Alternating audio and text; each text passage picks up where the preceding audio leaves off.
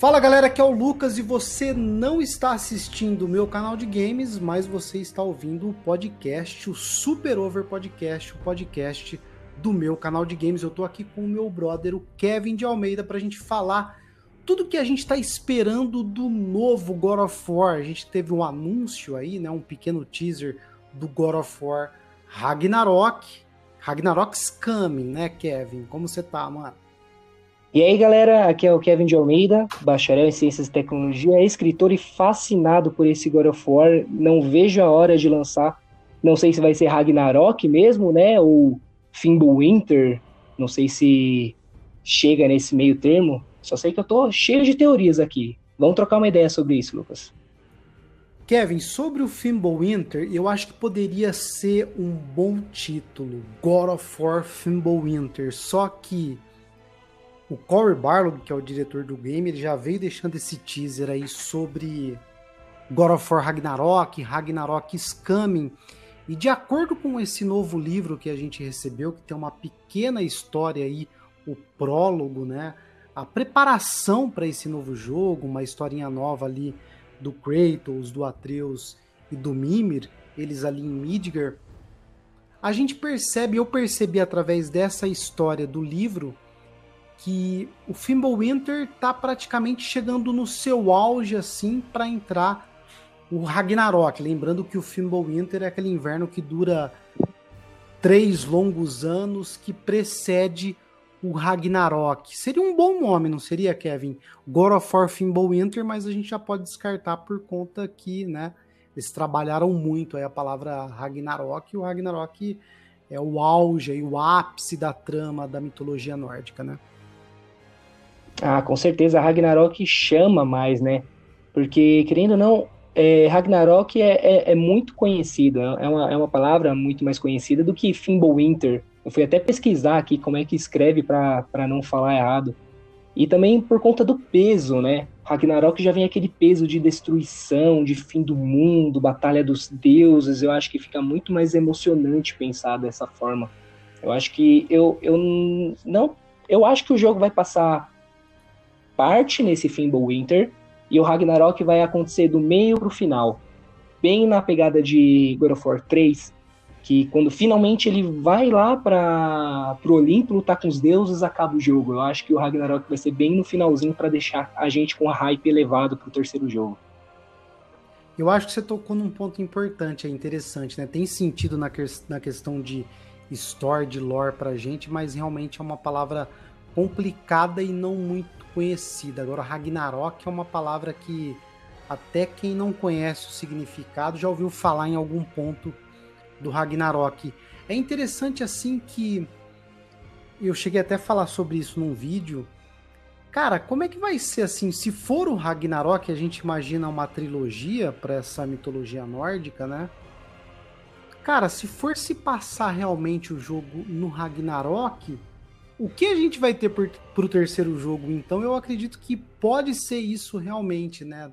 Que nem no God of War 2, que foi o próprio Cory Barlow que, que, que, dirigiu o jogo, no finalzinho ali, a hora que a gente tava subindo o Monte Olimpo para pegar os Zeus, pff, acabou e. Tanto que o God of War 3 é os últimos momentos ali da mitologia grega, né?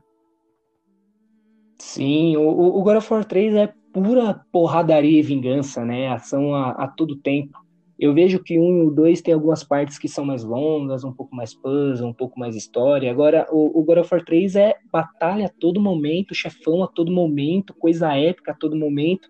E eu acho que eles vão. É, foi uma fórmula que deu muito certo no, na, na primeira mitologia, e eu acho que eles vão trazer um pouquinho isso para a mitologia nórdica também. É, foi um produto que deu certo ali, né? Deixando aquele. hypando o final da trilogia ali, né? E tudo.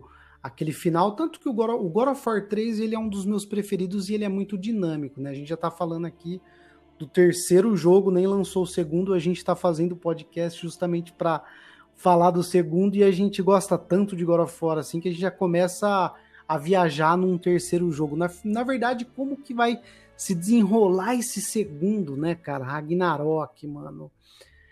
é, eu creio, a gente imagina que o grande vilão desse jogo ainda não vai ser o Odin, né? E vai ser o Thor. E eu creio, imagino que o Odin vai ficar para um terceiro jogo. Mas hum, olha, será, eu... que, será, Kevin, que vai começar ali um pouquinho daquela batalha do Ragnarok? Eu acho que não, porque tem muita coisa e muitos personagens para a gente conhecer ainda da mitologia nórdica e desenrolar o roteiro, saca? Uhum. Cara, eu concordo com isso. Até eu, eu acho que o Odin aparece no segundo jogo, mas ele não aparece como chefe. Talvez ele apareça como um deus ex-máquina, sabe? Por exemplo, às vezes o, o, o Kratos lutando com o Thor, e aí quando ele vai dar o golpe final, o Odin aparece para salvar com todo o seu poder e mostrar a sua grandiosidade, coisa do tipo. Mas lutar, lutar, acho que não. Acho que até o Thor é, não vai morrer nesse segundo jogo. Eu acho que ele aparece para lutar, com certeza, porque logo no primeiro jogo eles já deixaram isso hypado lá no finalzinho, né? Quando você fecha o jogo vai para casa, o Atreus tem aquele sonho com o Thor. Então tenho certeza que o Thor vai aparecer no segundo jogo e vai lutar, mas eu não acredito que ele vai morrer no segundo jogo. Eu acho que ele volta no terceiro para dar mais trabalho, sabe? E até porque, é, como você mesmo disse, tem muita coisa para explorar ainda. Tem o, os deuses Aesir, que é, não apareceu nenhum além da Freya, para a gente entender os lados, o lado deles, ver se a gente vai lutar com eles ou se vai unir com eles, né? É, a, a Freya está isolada deles, então a gente não sabe qual vai ser a reação quando eles virem para Midgard e verem que a, que a Freya tá sem os poderes, que tá em defesa e que o Odin fez isso, então isso pode desencadear guerra, ou às vezes por eles é, saberem que o Kratos matou o filho dela, né? Então isso pode criar um certo atrito dos Aesir, Aesirs com o Kratos. A, a própria Freya também, né? Que ela jurou vingança do Kratos. Se ela achar algum jeito de pegar sua magia de volta, ela é uma ameaça nível Thor Odin também, né? O que, você acha? Apesar de eu não concordar com esse raciocínio seu, eu achei muito interessante e diferente. Lógico que pode acontecer também o lance do o fato, né? Do Thor não morrer nesse segundo jogo. É interessante. Mas eu acho que ele vai ser tipo uma espécie de Baldur, do que o Baldur foi pro primeiro jogo, sabe? E eu acredito que ele vai ah, falecer nesse segundo jogo. Mas é interessante esse posicionamento seu. É, eu cheguei a pensar nisso porque no o, o God of War 3 ele trouxe os deuses mais fortes intactos, né? Que é o Poseidon, o, o Hades, o, o próprio Zeus.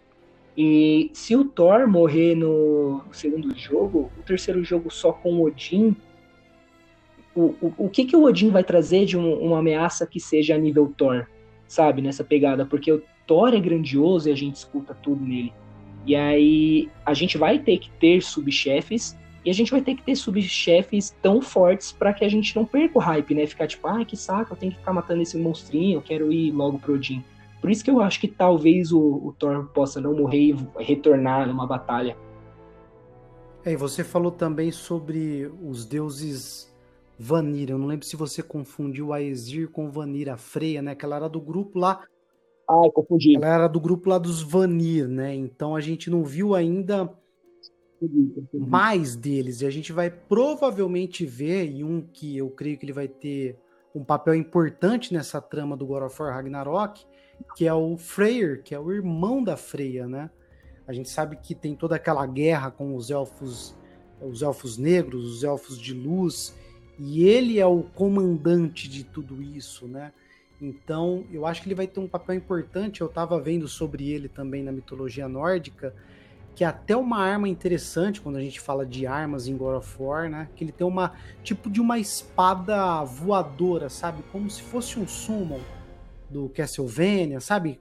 Então eu acho que uhum, tipo tipo uma passiva, né? É, mas, cara, fico imaginando o Kratos usando essa arma depois de derrotar ele. É lógico eu não sei. É... A Santa Mônica costuma colocar os deuses contra o Kratos, né? Então eu imagino que de alguma forma o Freyr vai estar tá contra o Kratos. E até essa treta que tá rolando com a Freya É, não sei, de repente pode rolar a treta com o irmão dela e ao invés da Freya matar o Kratos ou o Kratos matar ela, talvez morra o irmão dela. O duro vai ser difícil ela perdoar ele, né, por matar o filho e o irmão.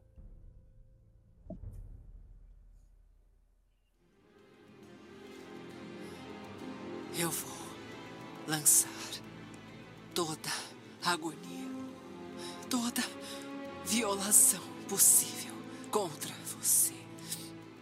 Eu vou exibir seu corpo frio em cada canto de cada reino.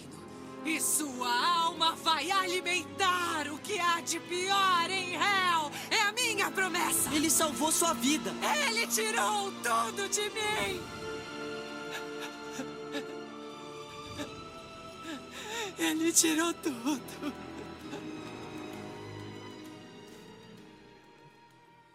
Então, assim, se o Kratos matar o irmão da Freya, imagina, ele matou o filho, né? Que ela já tá, meu, nossa, ela tinha aquele filho como, meu Deus do céu, tanto que ela plantou aquela magia que virou uma maldição e ele matar o irmão agora. Aí a Freya não vai perdoar o Kratos mesmo, tem esse ponto, né? Se bem que a gente acredita, né, de acordo com a mitologia nórdica, que o querido Baldur ele vai voltar. O que, que você acha, mano? É, na, na mitologia nórdica, depois do Ragnarok, o único sobrevivente, se eu não me engano, é o Baldur, e dois humanos, que seria para recomeçar, né? Então, ele voltaria, né? Vamos ver, tal, talvez, quem sabe isso pode ser até uma missão para reconciliação com a Freya, né? Ela falar que tem algum jeito de trazer ele de volta e, e passar essa missão pro, pro Kratos, de alguma forma, assim, né? Mas ainda tem essa situação. Se o Kratos lutar com o irmão da Freya, aí ela, ela vira vilã de vez, né? Matar o filho e matar o irmão. Mas eu acho que vai gerar alguma treta, porque querendo ou não, é isso que a gente quer. A gente vê os deuses fortes aqui. A gente quer ver o Kratos lutando com os deuses fortes, né? Acho que seria um desperdício pegar um, um deus super fortão e colocar ao lado do Kratos para lutar contra os outros, porque sei lá, a gente não vai sentir na pele o poder dele só assistindo. A gente tem que batalhar com ele para para sentir esse poder, né? Você tocou num ponto interessante agora, mano. E se, por exemplo, pro Kratos se redimir com a Freya nesse processo, que a gente sabe aí que o Baldur vai ser responsável, o Deus, né? O Deus que volta para reconstruir o mundo depois dessa desconstrução que é o Ragnarok, essa destruição total, como você falou aí, com dois seres humanos. Já pensou se o Kratos for responsável por ir lá no submundo buscar o Baldur novamente, ou a alma dele, para trazer ele de volta, ou visitar Valhalla para buscar o Baldur, para trazer ele de volta à vida? Já pensou que louco, mano? Que interessante, hein? Nossa, isso ia ser incrível e muito de acordo com o que acontece no God of War, né? Porque em todos os God of Wars, praticamente, ele foi pro inferno, né? No 1, no 2, agora ele foi para Helheim, então para o Kratos é normal, né, navegar por, por esses lugares. E eu acho que até seria interessante, por exemplo, se ele estivesse em, em Helheim, se bem que provavelmente ele estaria em Valhalla, né? Então, às vezes o, o Kratos tem ter que lutar com a, a equipe de Valhalla, talvez sejam até inimigos, né? Porque todos os inimigos é, bases que eu digo, sem ser boss, por exemplo, você vai para Helheim, tem aqueles Hellwalkers, né? Aqueles caras de gelo, porque são as pessoas que ficam lá, são os espíritos que ficam em Helheim. Se você vai para Valhalla, Valhalla só tem os guerreiros mais fortes e destemidos que morreram em batalha. Então talvez esses guerreiros sejam os inimigos padrões para você lutar. Você citou um ponto interessante agora, mano, é que a gente sabe aí de acordo com o livro Lore and Legends que por conta dos Hellwalkers, né? A gente viu quando o Kratos foi lá para Helheim que ele teve que usar as lâminas e tem muitos caminhantes desse em Midgard, de acordo com o novo livro. E, e o machado tá até meio que deixado de lado porque ele não funciona contra esses inimigos. Uhum. Eu, eu acho isso um ponto bom porque algo legal do God of War são as diferentes armas, né? A gente jogar com várias armas diferentes. E, querendo ou não, a gente jogou bastante com o machado, é uma mecânica incrível, mas ele vai ser meio inútil, né? Porque tá tudo congelado, os inimigos todos de gelo, e a gente já via mesmo, quando a gente lutava lá em Helheim, foi inútil o machado. Então acho que aí abre possibilidades para novas armas, talvez ele matar o Thor e pegar o Mjolnir, talvez ele matar o, o irmão da Freya e pegar essa espada flutuante. Então isso abre novas possibilidades de novas armas e novas mecânicas. Isso eu acho bem interessante.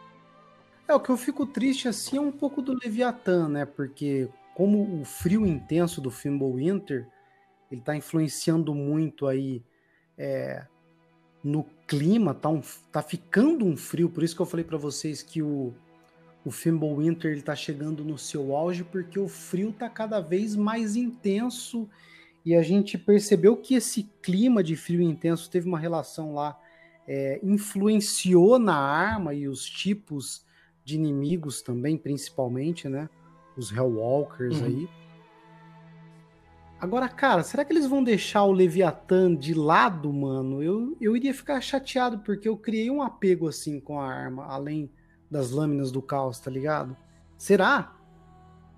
Cara, eu acho que de lado não, mas eu acho que ele, ele vai sofrer um upgrade diferente, sabe? Por exemplo, o Kratos é, e o Atreus reencontrar o Sindri e o Brock e falar que, tipo, não tá usando machado e o Sindri e o Brock, tipo, ficar putaço, sabe? Não, como assim? A gente fez um machado incrível e você não vai usar? Não, vamos fazer uma modificação. E faz uma modificação elementar, sabe? Sei lá, às vezes ele vira um machado de choque pra ser parecido com o Thor, ou sei lá, faz algum outro tipo de elemento. Eu acho que isso seria bem interessante. Até porque, realmente, eu também me apeguei muito com o Machado. Eu adoro as lâminas do caos, mas eu acho o combate do Machado muito da hora, muito estratégico, muito, muito diferente, assim. Muito da hora essa teoria, mano. A gente tá falando assim, galera, de mudar. A gente sabe que a gente coloca runas lá no Machado, né? E a gente tem diferentes elementos, mas em questão de lore mesmo, de história, tá ligado? Você realmente mudar, transformar o Machado, né, Kevin? Seria, mano, é, da hora demais esse pensamento seu, cara. Eu acho que daria, deixaria ele de lado ali um pouco, né? Porque a gente sabe que o Machado ele não pode ficar tão de lado assim, porque ele tem um fator de lore também, pelo fato de ser o Machado da Laufey, da uhum. esposa uhum. do Kratos, de ter uma relação lá com o Mjolnir, porque os anões eles criaram o machado e o Mjolnir, e a gente acredita que o Mjolnir tem um defeitinho, que inclusive o machado ele é até mais poderoso que o Mjolnir, então interessantíssimo isso, Kevin. Aproveitando o gancho para falar da Laufey, é, o Corey disse bastante que é, ele disse, deixou uma ênfase muito grande aí, umas entrevistas, inclusive aqui no Brasil, falando que nesse novo God of War ele gostaria de contar a história de como Kratos e a Laufey se conheceram. Você acredita que a gente pode ver flashbacks aí nesse novo God of War Ragnarok? Cara, com certeza. Com certeza tem que ter alguma explicação da Laufey, até porque então é, ela só era citada no, no primeiro jogo como uma pessoa muito calma, é, muito amável, com muita empatia, que quer conhecer o, os inimigos, entender eles também, muito ao contrário do Kratos, né? E até então a gente não tinha muita informação e o final do jogo que revela que ela é gigante é uma surpresa tanto pro Atreus quanto pro Kratos. Eu acho que isso não é algo que eles vão deixar barato, sabe? Tipo, ah tá, a Laufeira é gigante, beleza, foda-se. Não, eu acho que eles vão atrás para entender o porquê que ela mentiu sobre, ou omitiu ser gigante, né? E eu, eu ainda acho que vai ter muita história para explorar, porque a Laufey aparece em alguns, sabe aqueles armários que a gente acha no, no jogo? Eu não sei se é no armário ou se é em uma das paredes do templo de Tyr mas a Laufey aparece junto com o Tyr. E é falado no jogo que os gigantes, eles não morrem de velhice, que eles vivem anos e anos, então não tem como a gente saber quantos anos tem a Laufey. mas de uma coisa a gente sabe que ela é muito experiente e que ela tem esses vislumbres do, do futuro, né? Pelo fato dela conhecer Tyr e o Tyr viajar pela, pelos mundos, né? A gente vê que ele foi para o mundo grego, que ele foi para o mundo egípcio, que ele foi lá para o mundo oriental. Ele até trouxe aquele vaso com, com Kratos lá, o Ghost of Sparta, né? O fantasma de Esparta. E o Mimir ainda fala, né? Ah, pelo que eu soube, o, os deuses gregos mereceram aquilo. Então, assim, eles sabiam o que estava acontecendo lá. E aí eu fico teorizando todos esses mistérios do Tyr e da Laufey. Será que o Tyr e a Laufey não tramaram junto para trazer o Kratos para cá? Tipo, chamar os lobos para salvar o Kratos? A Laufey vendo tendo os vislumbres do futuro, já sabendo que o filho dela vai ser o Loki, que não vai adiantar, vai vir um Ragnarok, todo mundo vai morrer, só vai sobreviver o Baldur. Talvez ela possa ver o Kratos como uma solução e junto com o Tyr bolar algum plano para trazer ele para cá. Tem muita coisa para explorar ainda e eu ficaria muito decepcionado se eles simplesmente ignorassem no segundo jogo. Eu acho importantíssimo desenvolver essa relação da Laufey, tanto com Kratos, tanto com Atreus e tanto com o mundo em si, né? O Tyr, o Sindri, o Brock e a galera geral, né? É, o Atreus, inclusive, que vem questionando, né? Poxa, é no livro Lore and Legends, estou falando muito desse livro porque ele é muito relevante agora, né? Que Com certeza. Um período aí pré-Ragnarok, aí, novos eventos, né? Novas historinhas. E ele chega a questionar ali, em determinado momento, peraí, como meu pai não sabia que a minha mãe era uma giganta, né? Como meu pai não sabia de todos esses segredos? Então, o próprio Atreus, ele chega a questionar. Imagina a gente como player, né, velho? Então a uhum. gente quer saber, eu acho que foi um ponto interessante aí, o Corey. Tomara que seja muito emocionante. Eu lembro quando surgiu aquele lance lá, aquelas teorias pré-novo God of War, quando mostraram Atreus, e de repente tinham teorias aí. Ah, o Atreus é filho do Kratos com Afrodite, e depois o Corey se pronunciou, falou: não, o Kratos, o, o Atreus é realmente filho da sua mãe, e ele foi feito com amor. Não foi apenas um, uma ceninha de sexo apenas, né? Com, um, não foi só um minigame que nem tinha nos outros jogos, né? Você ia lá, apertava a bolinha, triângulo, girava na lógica e pronto, termina a cena, né? Dá pra. Não, é, teve. Comenta que realmente tem essa relação e, e, a gente queria desenvolver, né? Porque a gente não viu nada disso. Até na, nas HQs que tiveram do, do God of War, que conta essa transição é, do God of War 3 pro novo God of War, conta um pouquinho como que era a vida dele não aparece a Laufey em momento nenhum, ela só é citada também, fala que ela saiu para caçar. E mostra que o Kratos todos os dias ele fica saindo para se testar e para é, tentar aprender a controlar a sua raiva, controlar a sua fúria, porque ela é totalmente descontrolável e isso deixa ele muito emputecido, que ele tenta não matar a galera e ele acaba matando. E até nessa parte não fala nada da Laufey, então eu acho que precisa Apesar que o Kratos é. Ele é meio. Meio não, né? Totalmente mono. Apesar de sábio, né? Eu acho. Eu, eu acho o Kratos não só bruto, como sábio, né? Ele é aquele sábio bruto. ele é monossilábico, né, Kevin? Interessante o lance das HQs, né? Que poderia mostrar um pouco mais dela ali. E, e não mostra, né, mano? E o Kratos, ele, ele, ele não, não fala muito, né? Tanto que com o Atreus é boy, é garoto e e só. E a hora que ele, né, quer filosofar ali, a gente vê que o homem é bruto, mas tem muito conhecimento.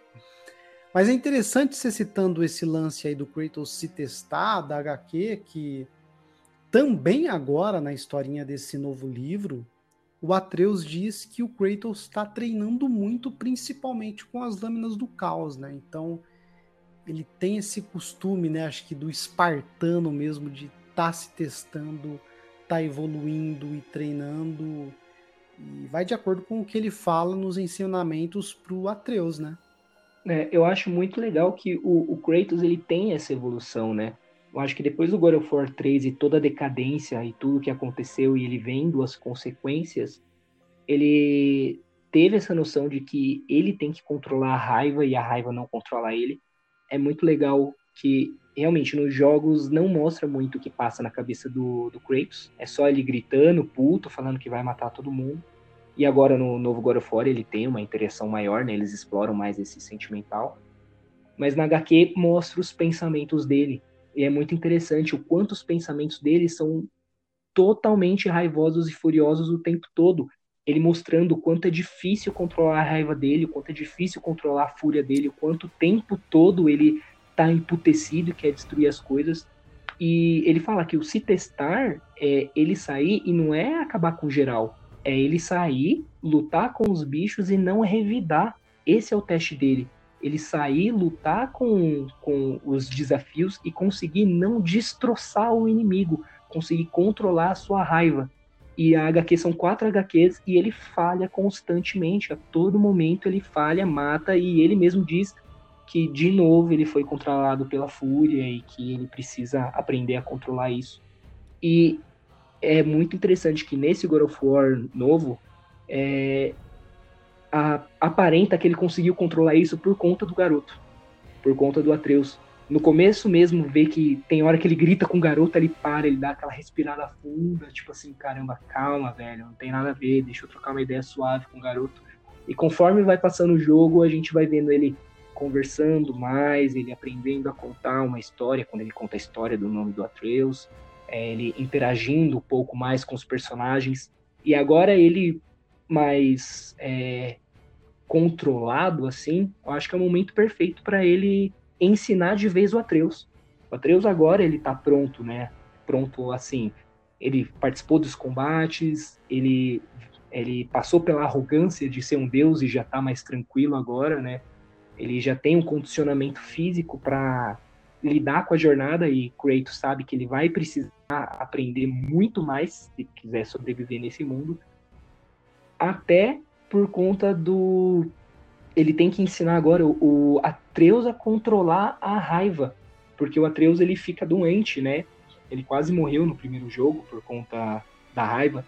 Então acho que esse vai ser um dos assuntos também no segundo jogo, porque acho que agora o Atreus um pouco mais velho, um pouco mais forte, treinado, talvez o corpo dele su consiga suportar essa raiva, em vez dele ficar doente, ele realmente tenha a fúria espartana, né? Tem essa parte, entre aspas, maligna dentro dele, e o Kratos vai ter que aprender a, a ensinar ele a controlar, da mesma forma que ele teve que aprender a controlar. Eu acho que isso aí vai muito de encontro, mano, com o fato dos deuses serem maus e o rage também se manifestando ali a fúria no Atreus, né? Mostrando um pouco do DNA do Kratos. E o Atreus ele chega a questionar nesse novo livro que, poxa vida, se a natureza dos deuses é uma natureza ruim, má, será que eu e o meu pai nós estamos inclusos nessa lista, né? Porque nós somos deuses. E isso era a mãe do Atreus que contava para ele a Laufey. O Atreus chega até a falar sobre isso com o Kratos e o Kratos até diz sua mãe sempre dizia a verdade, né? Então a gente vê e enxerga que o Kratos ele até fala sobre isso no God of War 2018, né? Sobre os deuses deixarem de ser maus, né? Então ele luta contra isso para a fúria dele não deixar ele ser dominado por ela como ele foi na trilogia grega. Isso porque ele não quer ver esse traço ruim dele de Deus no Atreus. E uhum. a gente uhum. percebeu que o Atreus tem essa veia, tem esse sangue também, tanto que ele foi tapeado ali, né? Ele chegou até a ficar doente porque ele não sabia que ele era um deus.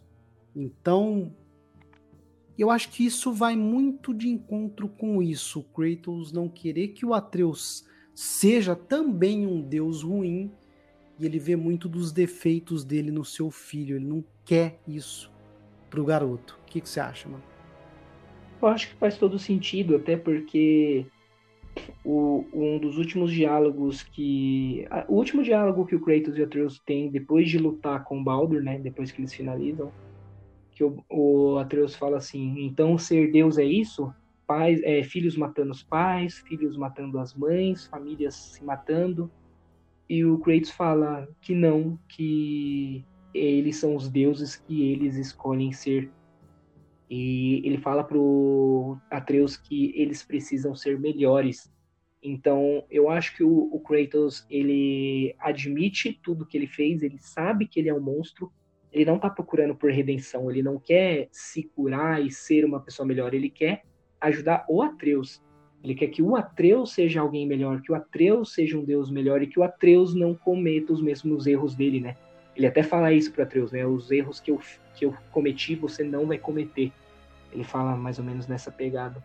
E eu acho que o que reforça isso é que quando Atena aparece e fala que o Kratos assim, ah, não adianta você fingir que você é um homem, que você é um marido, que você é um pai, você é um monstro. E o Kratos fala: sim, eu sou um monstro, mas eu não sou mais o seu monstro.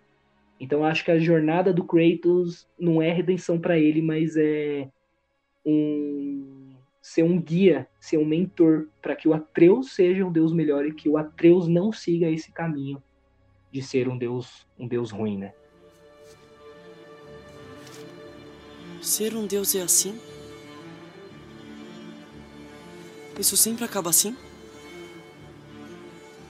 Filhos matando as mães? E os pais? Não. Somos os deuses que escolhemos ser.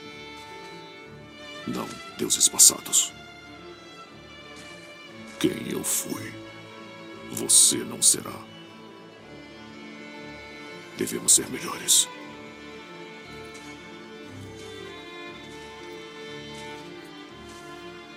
Interessante agora, a gente não tem nada assim, nenhum vestígio dos deuses gregos, né, que restaram, como Atena, por exemplo, e o pessoal fala muito da volta dos Zeus, né? Cara, eu não consigo processar isso como como produto, como história, como lore, já que uma mitologia grega passou, né?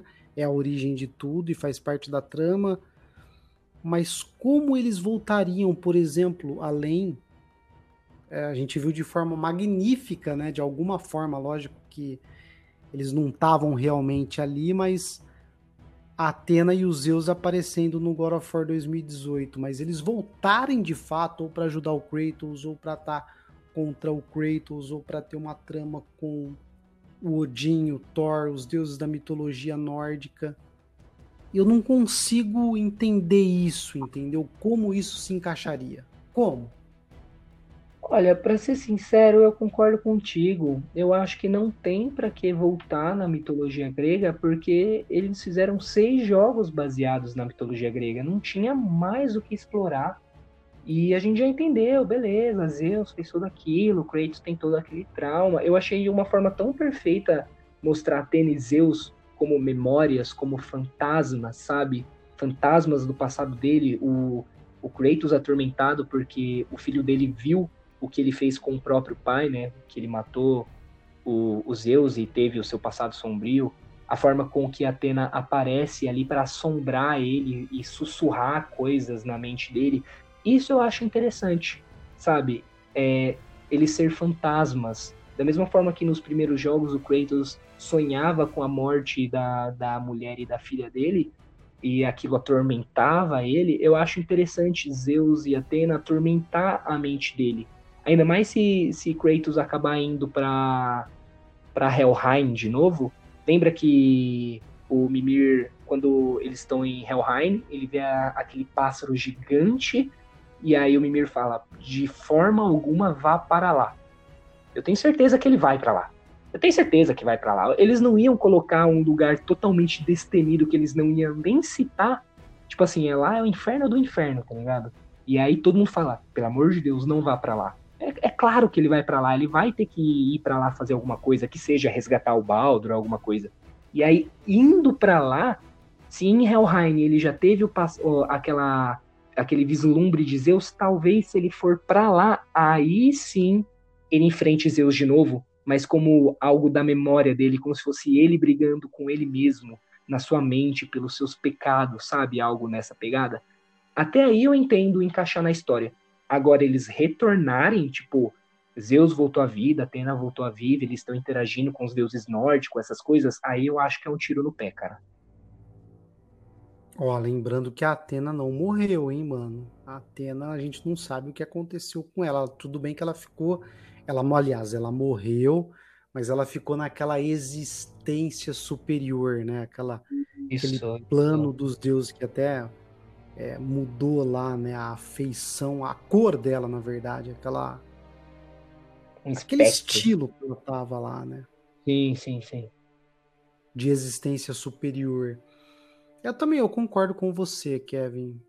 Eu acho que eu não consigo, mano, mais uma vez, não consigo encaixar e concordo. Apesar que tem, eu acho que eu não consigo encaixar porque apesar de eu concordar demais com você, acho que você matou a pau, é ainda como fã parece que tem alguma coisinha ali que, ai, eu, mas eu queria de volta, sabe? Eu queria que tivesse essa esse mashup Fala.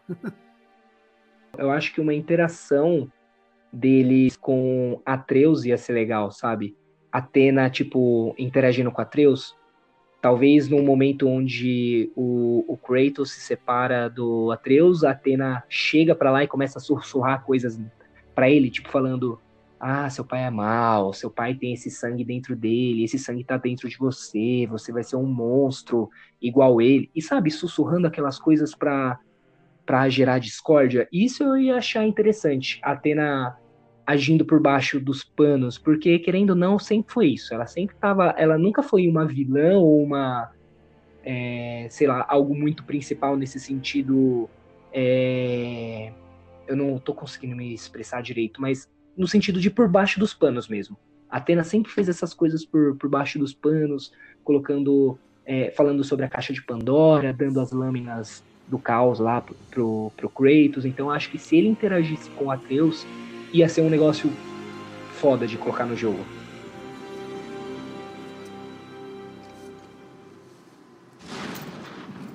Você não pode se esconder, espartano. Você pode se distanciar da verdade o quanto quiser. Não muda nada. Finja ser tudo o que você não é professor, marido, pai. Mas você nunca poderá fugir de uma verdade. Você não pode mudar. Você sempre será um monstro. Eu sei. Mas não sou mais o seu monstro.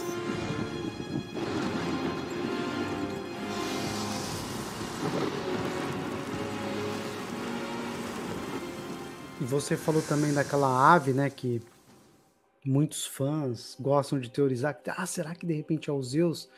A gente acredita que é Hasvelgr, uma ave da mitologia nórdica, é, e o Kratos vai ter que voltar para lá e pode ter todos esses pesadelos novamente em Helheim, vai ser uma batalha também contra um boss, né? A gente acredita que vai ser um boss essa ave cabulosa, né? Porque vai ser aquele estilo de boss battle contra, né? Um uhum. boss ali grande, tá ligado? Que faz parte do DNA de God of War.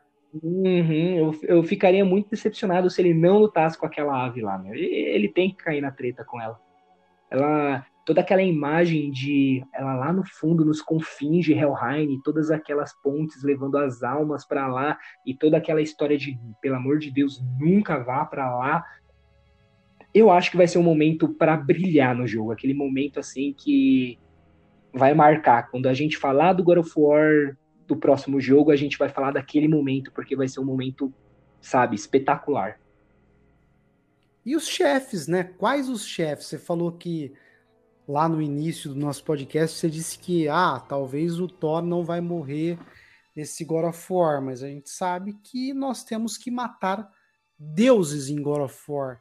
Uhum. Quais serão os chefes? Tudo bem que o Thor pode ser um chefe e pode não morrer, mas a gente tem que matar deuses nesse em todo o jogo de God of War, né? Então, Sim. quais serão os deuses que a gente vai não só enfrentar, como matar. Eu acho que o Thor é um deles. Quem sabe aí também, não sei, um deus Vanir, como a gente falou, o irmão da Freya. O que, que você acha, Kevin, com relação a isso, aos chefes e essa variedade, né, de chefes e deuses? Cara, eu acho eu votaria nesses que a gente já começou trocando ideia nesse podcast. O Thor, com certeza, vai ser um deles, com certeza. Eu não sei se ele morre ou não, mas se ele morrer, com certeza a gente vai pegar o Mjolnir. E já seria interessante, por exemplo, começar o terceiro jogo com o Mjolnir. God of War tem muito disso, né? De começar o jogo muito poderoso e aí, por algum motivo divino, sei lá, de enredo, ele perde os poderes, né? Mas ia ser interessante ele estar tá com o Mjolnir. Eu acho que ele vai lutar com o irmão da Freya também é, até por conta da, dessa espada e para desenvolver mais a história da Freya, a gente tem que entender o que, que aconteceu com ela, porque no novo livro, né, do God of War, até cita que o Kratos vai até a casa da Freya e não consegue contato com ela, né, que ela faz alguma magia que impede ele entrar lá. Então eu acredito que a Freya realmente esteja procurando alguma forma de cumprir a promessa dela a promessa não, a maldição, né, os maus auguros que ela lançou sobre Kratos. Talvez a, a, a Freya recuperando as asas dela, recuperando os poderes dela, seja um, um chefão digno de lutar também. Seria bem incrível. É, aquele, aquele pássaro de Helheim, eu esqueci o nome dele, mas esse pássaro também acho que seria uma batalha espetacular. E eu acho que ainda vai ter mais coisa a se explorar dos elfos, porque essa parte dos elfos ficou muito jogada, ficou muito, digamos, simples. Dá para ver que tem coisa ali atrás. Porque eles chegam e os elfos negros foram lá e, e tomaram tudo. E aí eles vão, se metem na guerra, matam os elfos negros e, e devolve a luz para os elfos brancos. E até o último chefão lá, né, dos Elfos Negros fala: vocês cometeram um erro, coisa e tal. E o Atreus cita isso, né? E outra coisa que eu acho, meu, muito interessante é que o Kratos praticamente salvou todos os Elfos Brancos. Ele ganhou a guerra para eles, devolveu a luz e ele não ganhou nenhum obrigado. O, os Elfos Brancos simplesmente ignoraram, passaram por ele e foda-se. E o, o que eu fico pensando nisso é que a Freya, no começo do jogo, pôs uma marca no pescoço do Kratos e falou que essa marca ia proteger daqueles que queriam fazer mal pro Kratos. Então eu acho que os elfos brancos nem sequer viram Kratos lá porque eles poderiam ser inimigos. E talvez agora esses elfos brancos com a luz possam ser possa desenvolver um enredo, desenvolver essa história e eles serem um, um, um chefão, algum algum personagem digno assim de batalha eu acho que cairia mais para esse caminho. É, tanto que a gente enfrentou lá o Elfo Negro em 2000, no God of War de 2018, e agora a gente poderia enfrentar como boss um, um elfo de luz, né, com uhum. magias totalmente diferentes. E uma outra coisa, eu tenho mais medo desses chefes mais habilidosos e menores, como de repente um elfo e a própria Freya, do que um chefe enorme, robusto, tá ligado? Eu acho que a Freya vai ser uma encrenca, mano. Se a gente Nossa. for enfrentar ela. Com certeza. Isso dá pra ver, porque, pelo menos na minha opinião, eu adorava lutar com, com aqueles ogros, adorava lutar com os trolls.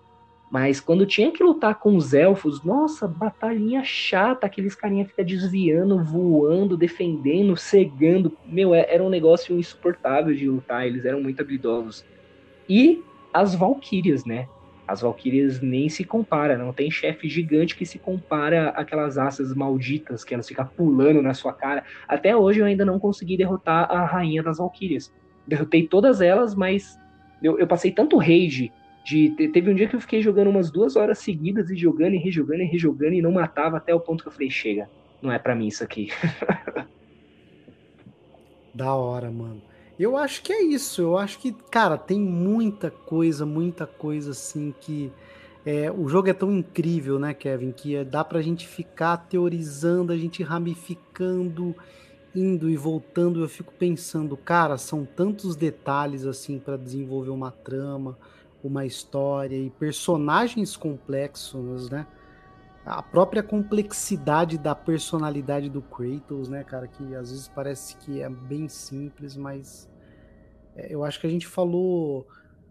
Sempre vai ficar alguma coisa para falar, porque realmente é muita coisa que dá para falar e muitas teorias, né? Por isso que o jogo é demais. A história, uhum. a trama do jogo é demais e eu clamo muito por mais jogos assim, mano.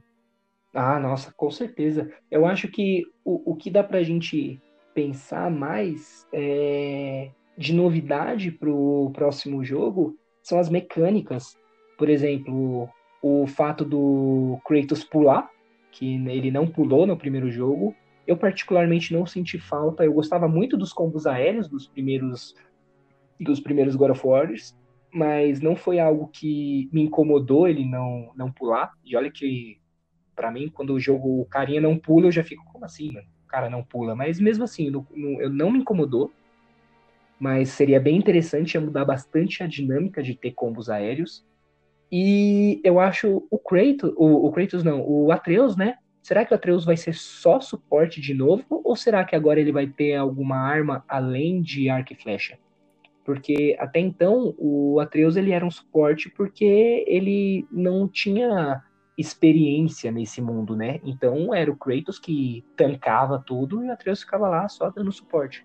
Mas eu acho que agora ele treinando com Kratos, passando alguns anos até o até o próximo jogo, né? Que eu acho que não vai ser já seguido. Eu acho que vai passar um ou dois anos na história do jogo, né? Eu acho que o Kratos já vai ter uma própria arma. Ou Kratos, caramba, errei de novo o Atreus já vai ter uma própria arma, vai ter uma mecânica diferente, uma árvore de habilidades diferente, para variar um pouco, né? Porque se for só flechinha e magia de novo, vai ser mais do mesmo, né? E a tendência é evoluir. O que você acha? Cara, interessante o, o, pulo, né? Foi muito. Não pular foi muita influência do The Last of Us e pular agora, interessante, né? é muita influência do The Last of Us também, do parte 2, que no 1 a gente não pulava e no 2 a gente acabou tendo a mecânica de pulo, que melhorou muito o gameplay do jogo. Nossa, e o Corey fica muito observando, né, o que acontece com The Last of Us, que foi um jogo, é um jogo, né, muito influente. Então, eu acho que faltou o pulo, a gente entende que não teve no primeiro e foi legal também, mas se ele voltar pelo que a gente viu, como melhorou né, o gameplay do The Last of Us com o pulo. E os combos, os combos com pulo fazia muito parte da do DNA de God of War. Hum, então, tinha parte que você só passava no ar. Se você não combava os carinha no ar, ficava no chão, nossa, você tomava um sarrapo. Então acho que faz muito parte dessa mecânica realmente e o jogo só tende a ganhar. Agora sobre o Atreus, ele tá muito com o arco, né? Ele, a gente quer ver ele com uma arma de mão ali, de, de porrada, de corpo a corpo, tá ligado? É, eu também acredito que o eu também acredito que o jogo vai se passar em um, dois anos, né? No auge ali, como a gente falou do Winter, que dura três. Só que eu acredito, eu falo, putz, o Atreus ainda vai ser um merdinha para segurar uma arma pesada, né? Se bem que ele, ele usou o Leviatã, né, mano? Com, quando ele precisou lá com os elfos, quando o Kratos entrou na luz de Alfenheim. Uhum. Agora, eu acredito como o, os anos, o tempo passa diferente nos reinos, eu acredito que o Atreus ele pode ir para um determinado reino onde o tempo passa mais rápido, tá ligado? Para ele poder pegar uma bagagem, ficar mais velho e voltar, voltar entre aspas, né? Ir para um reino de origem aí onde está ainda acontecendo aí o, o Fimbulwinter e estar mais maduro para de repente usar uma arma realmente de mão, uma arma corpo a corpo. Eu concordo com você. Eu acho que. Inclusive, tem a teoria, né, de que será que de repente a gente pode jogar de fato com o Atreus? Se discutiu muito sobre o Kratos vai morrer ou não, e ele vai passar o bastão para o Atreus, o Atreus vai tomar conta da franquia agora, a gente vai ter um gameplay com ele, jogar com ele de fato. É, tem tudo isso, né? É, eu, eu acho complicado essa questão de Atreus continuar a jogatina, porque, assim, no The Last of Us já foi algo arriscado demais. O The Last of Us, o primeiro jogo, a gente já ficou muito na pegada do Joe, amou ele, e no segundo jogo já teve aquele baque. Agora, o, o, o Kratos, ele teve seis jogos anteriores e agora esse novo. E a galera ama ele demais. Por mais que a gente goste do Atreus, e eu gosto dele, eu adoro ele, eu acho muito interessante o desenvolvimento de personagem, as habilidades dele, a personalidade. Mas é o Kratos, né, cara? O Kratos que matou Kraken, que surrou Zeus, que vai batalhar com Thor. Eu acho que tirar ele ia ser complicado. Mas eu ainda acredito que a gente vai jogar com Atreus sim. Acredito que vai ter algum momento do jogo que vai dividir os dois e que a gente vai ter, sentir na pele é, jogar com um personagem mais leve, com outros tipos de habilidade e não dando para ser tão bruto quanto Kratos, mudando essa jogabilidade de ter que ser um pouquinho mais ágil e, e usando mais estratégia. Isso eu acho interessante.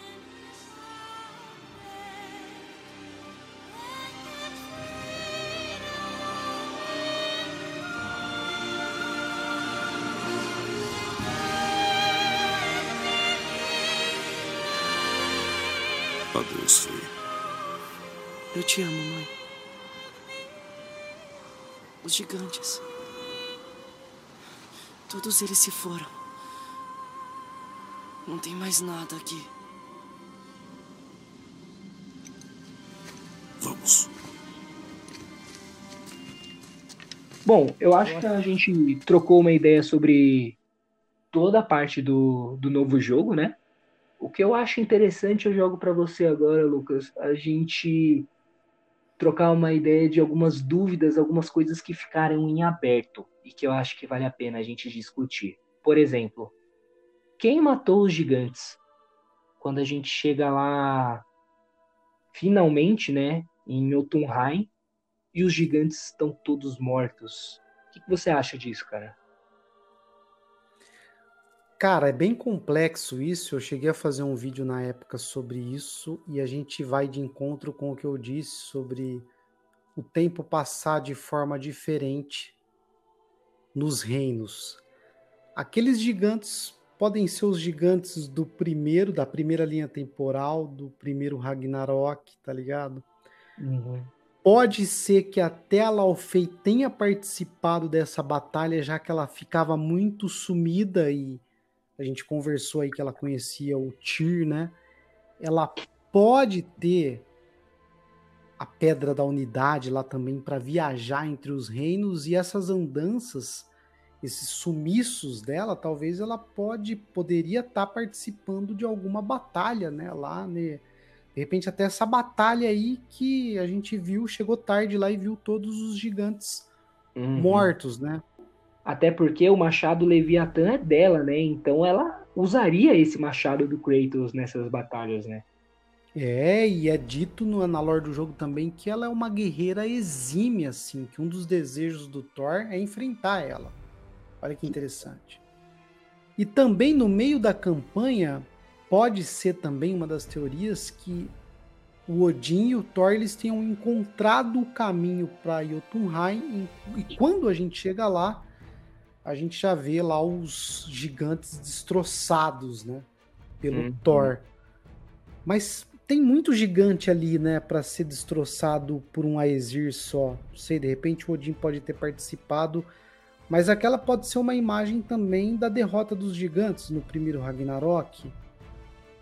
Cara, é. onde tá aquilo? Como é que o tempo passa lá exatamente? É, como aconteceu aquela batalha, foi antes ou depois, faz parte dessa linha temporal ou não faz, entendeu? Acho que essas são as possibilidades assim da minha cabeça. É, o que eu fico pensando, porque eu acho muito interessante essas teorias de linhas temporais, né? Passam em tempos diferentes, aí o Mongander lá que voltou para o passado e todas essas pegadas.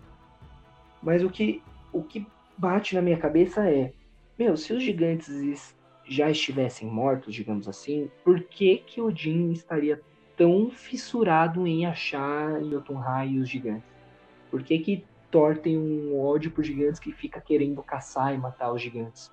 Até porque, pelo que eu entendi, me corrija se eu estiver errado, o Odin queria ir para a Terra dos Gigantes para pegar conhecimento deles, porque eles tinham essa pegada de ter vislumbres do futuro para ele conseguir impedir o Ragnarok. E o jogo todo mostra pra gente o quanto Odin quer achar Jotunheim. O Mimir fala isso várias vezes, até mesmo porque o Mimir é torturado por isso, né? Aparece o Baldur e os, e os dois filhos de Thor lá indo torturar o, o Mimir e ficar perguntando para ele. O jogo todo fala que não tem como ir para lá, tanto que a jornada é essa, descobrir um caminho para ir para para é, Jotunheim. Tanto que quando finalmente aparece a ponte, o Baldur aparece como instantâneo, já querendo ir para lá, até a gente batalha dentro do templo do Tyr, é, porque ele estava querendo viajar, uns negócios meio nessa pegada, né? Então, eu acho que os gigantes estariam vivos e Odin ia ir até lá. A, a, a teoria que eu crio é que, como você mesmo fala que o, o tempo passa diferente, o que poderia ter acontecido é quando o Kratos finalmente acha o, a ponte e ela aparece lá em Midgard e fica lá aparecendo, o Odin tem os corvos em todos os lugares, obviamente ele ficou sabendo. E enquanto a gente luta com Baldur, Kratos está lutando com Baldur, Odin e Thor podem ter ido para lá. E aí fica pensando, pô, mas para ir para lá ele precisa da joia do a, a, joia que faça a viagem, né? Que no caso são as joias que estão nos olhos do Mimir. Só que a gente lembra que outra pessoa que tem essas joias é o Tyr. E o próprio Tyr fala que quando Odin descobriu que ele ajudou os gigantes a esconder Jotunheim, Odin deu um sumiço no Tyr e até hoje a gente não sabe o que aconteceu. Então por que não, às vezes, o próprio Odin ter pego os olhos de Tyr e nesse meio tempo ter ido com Thor para lá, ter exterminado os gigantes, sabe? Ter conseguido pegar alguma coisa. Complicado, porque eu, eu ainda acho muito estranho eles chegarem lá e tá todo mundo morto. E e, tipo, por que, que Odin queria ir para um lugar onde está todo mundo morto? Ele não ia conseguir nada. E Odin é o cara que sabe de tudo. Ele, de alguma forma, ia saber que tá todo mundo morto lá. Sei lá, enfim, é, é algo que eu gostaria de que fosse explorado nos próximos jogos também. E tem o fato das cinzas também, né? Da gente, da Laufey, é, ter o desejo da gente chegar lá e ver tudo aquilo e jogar as cinzas dela do topo, né? Sim, sim, a gente não sabe. Tem outras teorias, né? As cinzas, qual o significado das cinzas? Essas cinzas, elas vão reviver os gigantes? Sim ou não? No meio do jogo, no meio da trama do God of War 2018, o Odin conseguiu, é, de repente o Kratos e o Atreus abriu uma brecha para ele chegar em Jotunheim, que era um dos objetivos dele. A gente vê lá o sangue fresco, né? Então, cara, essa parte assim tem infinitas possibilidades, né?